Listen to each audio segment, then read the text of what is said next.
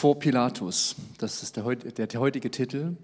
Und ihr merkt vielleicht durch das Video, in welcher Spannung wir uns befinden, in welcher Spannung die einzelnen Figuren auch sind, gerade jetzt hier zentral ähm, Pilatus. Und äh, wir befinden uns jetzt im 15. Kapitel des Markus-Evangeliums. Das äh, Markus-Evangelium hat 16 Kapitel, also nur noch zwei Kapitel ähm, haben wir vor uns. Und wir können dort lesen, im Vers 1, früh am nächsten Morgen traten die Hohenpriester mit den Ratsältesten und den Gesetzeslehrern, also der ganze Hohe Rat, zusammen und fassten den offiziellen Beschluss gegen Jesus. Dann ließen sie ihn fesseln, führten ihn ab und übergaben ihn Pilatus. Pilatus fragt ihn, bist du der König der Juden? Ihr seht, hier findet etwas früh am Morgen statt. Der ein oder andere war ähm, vorher da. Ähm, die Vorgeschichte ist ja, dass er in der Nacht verhaftet worden ist und schon durch, die, durch den Hohen Rat einem Verhör ausgesetzt worden ist. Und sie haben dort in diesem Verhör festgestellt, dass dieser Jesus aus Galiläa als Wanderprediger so eine hohe Selbst, einen so hohen Selbstanspruch hat, dass es in ihren Ohren nach Gotteslästerung sich anhört. Dieser Jesus lästert Gott, weil er sagt, ich stehe mit Gott auf einer Stufe. Ich trage nicht nur den Titel der Sohn Gottes, dass ich sozusagen von Gott irgendwie autorisiert wäre, sondern ich bin der Sohn Gottes. Als er das sagt, ähm, zerreißt der Hohepriester sein Gewand, sie bespucken ihn, sie beschimpfen ihn, also Jesus bespucken sie, weil sie das einfach als eine so gewaltige Gotteslästerung ansehen. Und jetzt haben sie ihn gefesselt, dieser Hohe Rat, 71 Mitglieder, und bringen ihn zu Pilatus. Zur damaligen Zeit ist es eben so, dass es eine gewisse Selbstjustiz oder Beschlussfähigkeit der Juden gab, aber die entscheidenden Gerichtsprozesse, gerade wenn es um äh, Mord oder überhaupt um, um äh, Urteile ging, wo die Todesstrafe eventuell kommen konnte, lag es in römischer Hand also zur höchsten römischen Instanz in Judäa. Und in Judäa ist Pontius Pilatus der Chef. Im Text, unter manchen Texten steht eben, dass er der Statthalter ist. Man müsste, also Stadt würde ja nur sich auf ähm, Jerusalem beschränken, aber das meint im Endeffekt Jerusalem plus das gesamte Umland hat Pontius Pilatus das Sagen. Und wer ist dieser Pilatus. Und in diesem Theaterstück hat man versucht, ihm ein bisschen nachzugehen. Wie ist denn sein Charakter? Mit welch, in welchem Kontext steht er denn? Und man muss wissen, dass ähm, Pilatus etwa zehn Jahre, also von 26 bis 36, Statthalter in dieser Region gewesen ist. In einer Region, die sehr turbulent gewesen ist. Man kann ihm zugute halten, dass er zehn Jahre durchgehalten hat. Äh, das haben andere nicht geschafft. Er wurde durch Kaiser Tiberius dort eingesetzt, aber ähm, man muss verstehen, dass dieser Pilatus mh, hm, immer gewisse Zugzwänge hatte und das lag daran, dass er gerade zu Beginn seiner Amtszeit zeigen wollte, dass er hier das Sagen hat. Also als er eingesetzt worden ist, 26, äh, hat er beispielsweise, ist in Jerusalem eingezogen und hatte römische Feldzeichen mit, mit römischen Göttern. Er hat die sozusagen auf den Tempelplatz niedergestellt. Dadurch ist es zum Aufstand gekommen, den er niederschlagen musste. Aber Pilatus hat dann oder musste dann auch diese Feldzeichen räumen, damit Frieden einkehrt. Ähm, man ist sich ziemlich sicher, dass Pilatus auch sich von Geldern oder an Geldern bereichern lassen hat, um ein ähm, Aquädukt zu bauen und wahrscheinlich das auch in seinen Palast zu verlegen. Und ähm, er wurde 36 dann abgesetzt, weil er einen Aufstand blutig niedergeschlagen hat, musste sozusagen äh, vor Kaiser Tiberius treten. Und die Anklagepunkte lauteten Bestechung, Beleidigung, Raub, Gewalttätigkeit, Zügellosigkeit, wiederholte Hinrichtung ohne juristisches Verfahren, konstante Ausübung von extrem leidvoller Grausamkeit. Er musste dann nach Rom, um sich zu verantworten. Auf seiner Reise nach Rom ist der Kaiser verstorben. Kaiser Tiberius. Und dann gibt es keine Aufzeichnung mehr, was mit Pontius Pilatus passiert ist. Es gibt manche Quellen, die sagen, er hat sich selbst umgebracht, andere sagen, er ist geflohen in eine Verbannung, äh, äh, dritte sagen, er ist sogar Christ geworden. Also es gibt kein einheitliches Bild. Aber wir merken, ähm, er hat teilweise eine ganz harte Politik betrieben, musste aber auch wieder zurückrudern, damit Frieden einkehrt. Und genau in diesem Spannungsverhältnis befinden wir uns jetzt gerade hier in dieser Erzählung.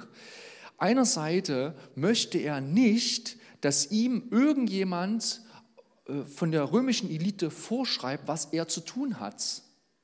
Auf der anderen Seite habt ihr gemerkt, vielleicht auch jetzt hier in diesem Stück, er, er versucht herauszukommen aus diesem Urteil und befragt das Volk, aber er muss sich ja dann dem Willen des Volkes beugen. Er hat ja gar keine andere Wahl, als dem dann auch nachzugeben.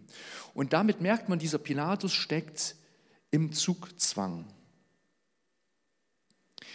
Pilatus befindet sich in dieser Sequenz in Jerusalem. Er hat seinen Hauptsitz eigentlich in Caesarea. Warum ist er gerade jetzt in Jerusalem? Das liegt daran, dass gerade Passazeit ist eine, ein Wallfahrtsfest, wo ganz viele Juden aus dem Umkreis nach Jerusalem kommen, um gemeinsam das Passa zu feiern. Vielleicht die zehnfache Einwohnerzahl, also die, die Stadt platzt aus allen Nähten. Also ist man sich auf alle Fälle, äh, äh fährt man äh, von der römischen Seite her ähm, die, die Sicherheiten hoch, also mehr ähm, Militärpräsenz. Und Pilatus ist auch selbst vor Ort, um wichtige Entscheidungen zu treffen. Und man muss sich das so vorstellen, hier steht er früh am Morgen. Ähm, es wird womöglich so sein, dass es nicht der einzige Prozess ist, den Pilatus genau an dem frühen Morgen geführt hat.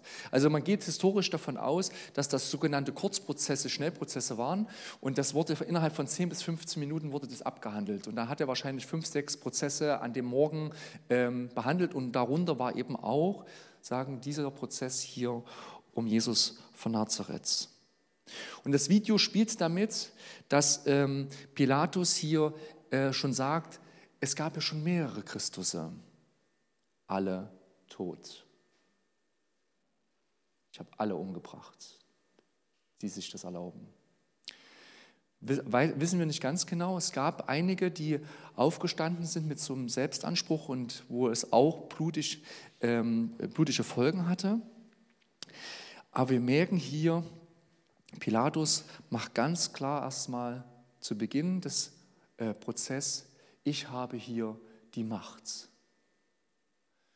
Und um das nochmal klar zu machen, also wir haben jetzt ähm, Pilatus, als eine wichtige Figur und der ist natürlich, hängt von Rom ab, auch was Rom vorgibt, Kaiser Tiberius. Und auf der anderen Seite wollen natürlich die hohen Priester oder der Hohe Rat haben auch einen gewissen Anspruch. Und die, zwischen diesen beiden steht dieser Pilatus und versucht trotzdem hm, gewissermaßen eigenständig zu sein und selbst entscheiden zu können.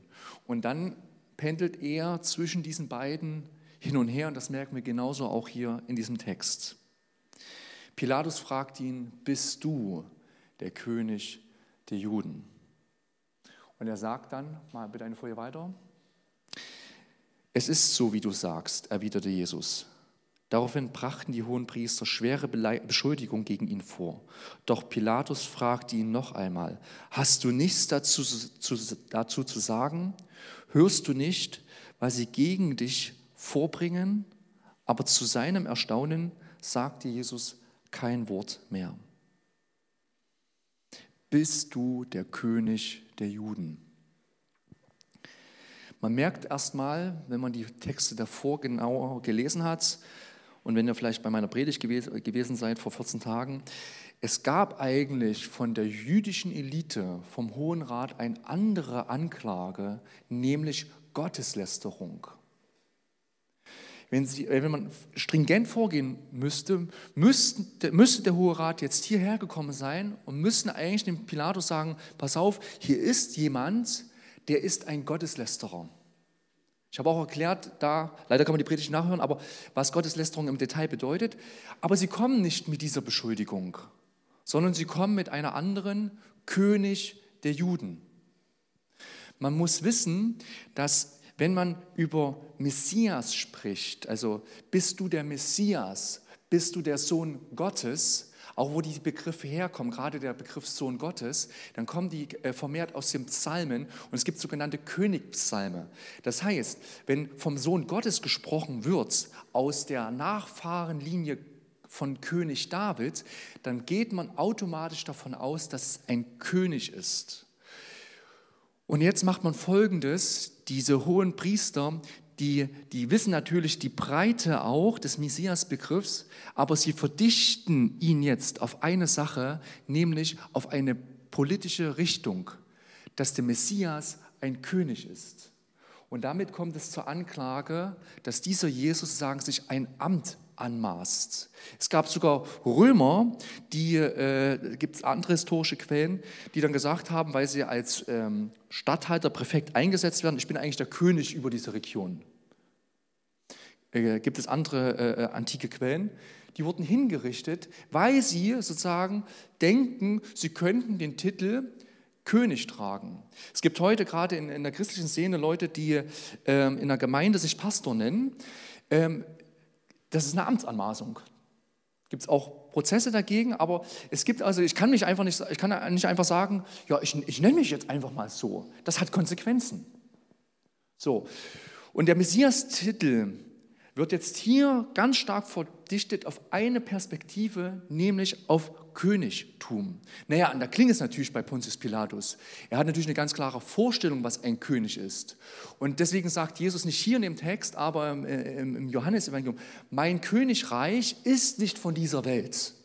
Um ihn klar zu machen, mir geht es eigentlich um was völlig anderes. Aber das, das kriegt natürlich Pilatus nicht in sein System. Für ihn bedeutet König, wer kann König sein? Über Menschen, über ein Land und da muss eingesetzt sein. Und nicht so, wie Jesus das Königreich Gottes versteht. Und deswegen fragt er ihn, bist du der König der Juden? Und dann sagt Jesus, du sagst es. Du sagst es. Aber leider nicht so, wie du es vielleicht verstehst. Und dann schweigt Jesus. Und auch schon vor dem Hohen Rat eine Aussage getätigt, ich bin es, als er gefragt wird, bist du der Sohn Gottes? Und dann schweigt Jesus. Wir sehen bei diesem Verhör und jetzt hier bei diesem Prozess, dass Jesus schweigt und nicht zur Anklage Stellung nimmt. Im heutigen Recht, im heutigen Recht spricht das ja oft für den Angeklagten. Damals hat es definitiv gegen den Angeklagten gesprochen. Ja? Und trotzdem schweigt er. Und ähm, ich denke, dieses Markus-Evangelium arbeitet ganz bewusst, weil im Johannes, es, Johannes legt einen anderen Schwerpunkt in seinem Evangelium. Hier geht es wirklich darum, er schweigt. Und hier steht ja, ähm, dass sogar Pilatus darüber staunt. Er sagt, mach den Mund auf, sag was dazu. Das habt ihr vielleicht auch im Video äh, festgestellt.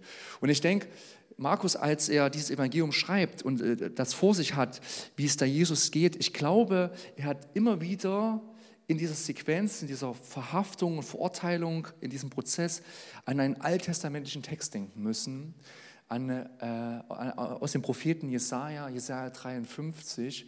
Da ist nämlich diese Textpassage, der sogenannte leidende Gottesknecht. Und wenn du das liest, denkst du, das hat hier was mit diesem Jesus zu tun. Ich habe euch mal diesen Vers oder diese Verse mitgebracht. Es ist relativ lang, aber einfach, um dieses Gefühl zu bekommen und zu merken, wie sehr das eigentlich hier auf diese Sequenz, auf diese Parallele passt. Wer hat in unserer Botschaft geglaubt? Und an wem hat sich Jahwes Macht auf diese Weise gezeigt? Wie ein kümmerlicher Spross wuchs er vor ihm auf, wie ein Trieb aus dürrem Boden. Er war weder stattlich noch schön. Er war unansehnlich und er gefiel uns nicht. Er wurde verachtet und alle mieden ihn. Er war voller Schmerzen, mit Leiden vertraut, wie einer, dessen Anblick man nicht mehr erträgt. Er wurde verabscheut und auch wir verachteten ihn. Doch unsere Krankheit, er hat sie getragen und unsere Schmerzen, er lud sie auf sich. Wir dachten, er wäre von Gott gestraft, von ihm geschlagen und niedergebeugt. Doch man hat ihn durchbohrt wegen unserer Schuld, ihn wegen unserer Sünden gequält. Für unseren Frieden ertrug er den Schmerz. Und durch seine Striemen sind wir geheilt. Wie Schafe hatten wir uns alle verirrt. Jeder ging seinen eigenen Weg. Doch ihm lud Jahwe unsere ganze Schuld auf. Er wurde misshandelt.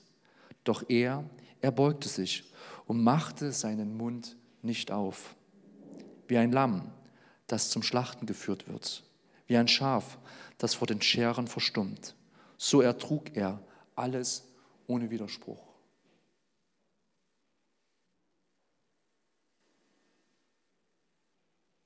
Jesus schweigt.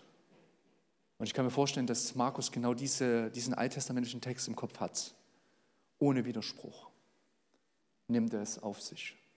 Und was interessant ist auf, mit diesem Text, ich habe es ganz leicht ähm, fett markiert, unser wegen, unseretwegen, unseretwegen. Kommt immer wieder vor.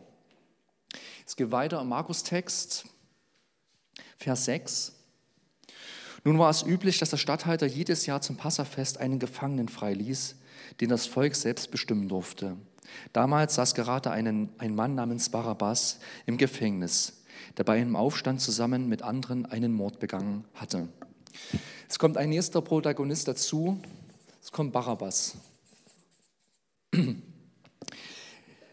Der Markus schreibt hier, dass es üblich ist, einen Gefangenen freizugeben. Historisch gesehen gibt es leider keine weiteren Quellen, wo irgendwann mal zu einem Passa einen, äh, jemand freigegeben wurde. Es gibt zu anderen äh, im Römischen Reich manchmal so eine Amnestie, aber so eine Passeamnestie ist sonst historisch weiter nicht belegt. Deswegen gibt es keine weiteren Informationen, die wir nutzen könnten, um zu sagen, wie ist es denn, wie, war es denn, sondern wir lesen einfach, okay, es war irgendwie Tradition, ähm, jemand wurde freigelassen.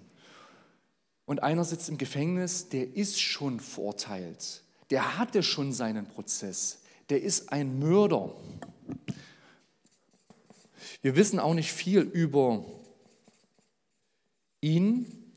Man geht davon aus, dass er zu einer Gruppe, politisch-religiösen Gruppe gehörte, die sehr massiv versucht hat, sozusagen gegen die Römer zu gehen, zu sabotieren und vielleicht auch heimlich umzubringen. Ein Mord hat er begangen. Und deswegen saß er dort und wartete auf, sein, ähm, auf seine Hinrichtung. Er war schuldig weil er ein Mörder war. Und Pilatus hat ihn schon verurteilt. Und dann lesen wir weiter. Als nun die Menschenmenge zum Palast des Pilatus hinaufzog und von ihm verlangte, wie üblich einen Gefangenen zu begnadigen, fragte er sie, soll ich euch den König der Juden losgeben? Er wusste ja, dass die Hohenpriester ihm Jesus nur aus Neid ausgeliefert hatten. Doch die Hohenpriester hetzten die Menge auf, lieber die Freilassung von Barabbas zu fordern. Die Menschenmenge. Luther übersetzt das Volk. Ich finde gut, dass diese Textstelle es mit Menschenmenge wiedergibt, weil vielleicht habt ihr noch im Ohr, wie die Menschenmenge war, als Jesus in Jerusalem eingezogen ist. Und wie auf einmal sich dieses Bild von diesem Einzug zu jetzt hier, also innerhalb einer Woche verändert. Und man könnte dieser äh, Menschenmenge oder diesem Volk eine gewisse Wetterwendigkeit ähm, unterstellen. Also erst sagen sie das, dann sagen sie das. Ich möchte es ein bisschen bezweifeln. Warum? Weil Menschenmenge meint nicht das gesamte Volk, sondern eine Teilgruppe aus einem Volk.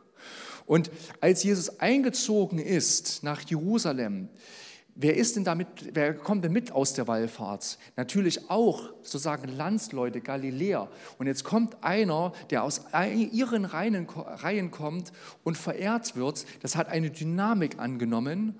Und jetzt hier haben wir eine Menschenmenge, höchstwahrscheinlich, die natürlich auch, oder auf alle Fälle wird es Leute darunter gegeben haben, die sozusagen pro Barabbas waren.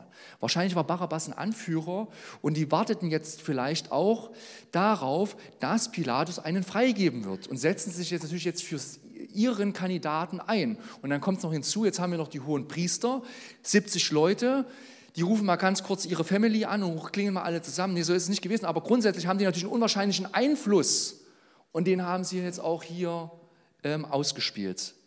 Und interessant ist jetzt zu merken, wie Pilatus zwischen, also dazwischen steht. Er merkt, dass hier irgendwie etwas falsch läuft, dass die hohen Priester nicht direkt verraten, was eigentlich der wirkliche Grund ist, warum sie Jesus loshaben möchten. Aber er jetzt hier dazwischen steht, zwischen diesen beiden äh, äh, Gruppen, also sozusagen ähm, ein, als, als Richter, er ist ja sozusagen in der Funktion eines Richters, eines, ein ordentliches römisches Urteil zu sprechen, auf der anderen Seite ähm, dem Volk und damit natürlich den hohen Priestern nachzugeben. Und dann sagt er, Vers 13, wenn ich den freilasse, sagte Pilatus, was soll ich dann mit dem tun, den ihr König der Juden nennt? Kreuzigen, schrien sie. Aber warum? fragte Pilatus.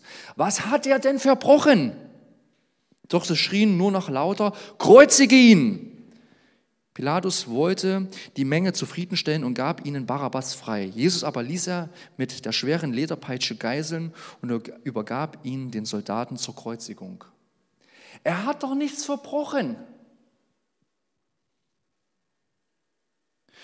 Pilatus merkt, diesen Jesus, den er vor sich sitzen hat, der ist unschuldig. Was hat er denn verbrochen?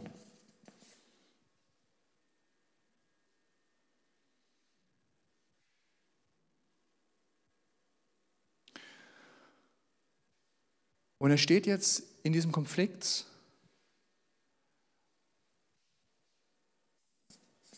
einen als unschuldig anzuerkennen, der eigentlich schuldig ist, zu begnadigen und einen, der unschuldig ist, für schuldig zu besprechen.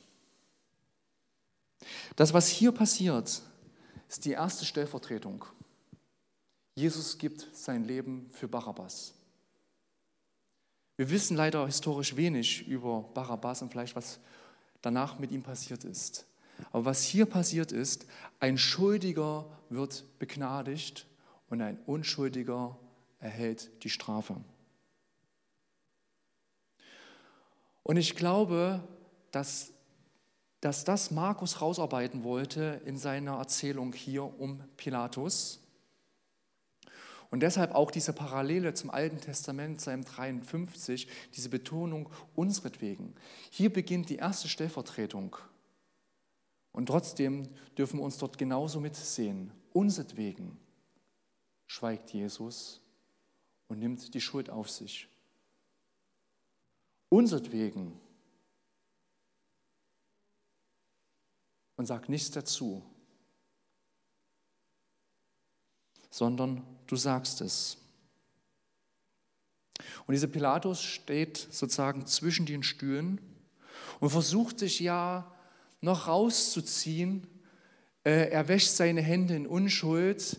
Ihr wolltet das so. Na gut, dann gebe ich euch das so. So einfach kommt Pilatus hier nicht raus, auch wenn er sich das gerne wünscht und das auch sozusagen symbolisch klarstellt. Er ist der Chef. Er hat es in der Hand. Er als römische Vertretung darf Todesurteile vollstrecken und bestimmen. Genau das tut er hier. Er sagt, habt ihr im Video mitbekommen, ich bin eigentlich unschuldig. Unschuldig ist er auch nicht.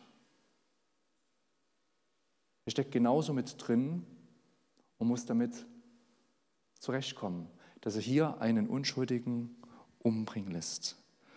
Und das ist sozusagen der Kontrast des Textes, diese Spannung, in der sich dieser Pilatus befindet, aber auch zu sehen, dass es hier darum geht, dass jemand freikommt, obwohl er schon längst das Todesurteil hat und jemand erhält es, obwohl er ganz klar, ihm ganz klar ins Gesicht gesagt wird, er hat doch nichts verbrochen.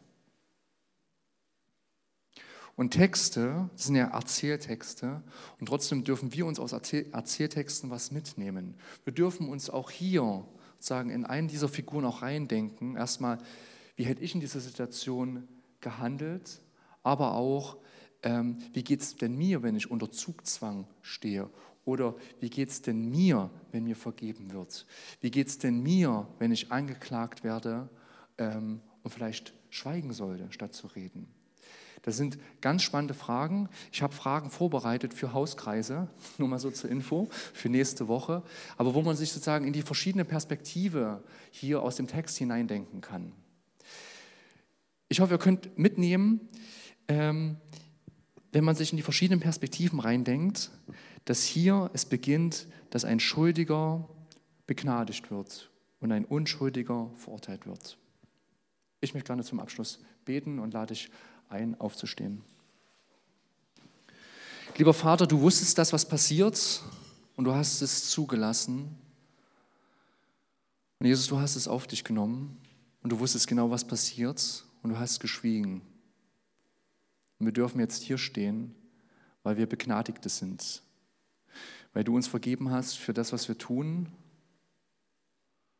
Und wir dürfen frei sein dürfen aus Gnade heraus leben, genau aus dieser Gnade heraus, aus dieser Begnadigung heraus unseren Mitmenschen begegnen. Mach uns frei von denen, wo wir irgendwo noch spüren, dass irgendwie über uns ein Urteil schwebt, dass du es getragen hast und dass irgendwelche Erwartungen, die an uns gestellt werden von anderen, dass du es wegnimmst und dass wir frei sein dürfen, dass wir in Freiheit und aus Begnadigung heraus anderen begegnen können.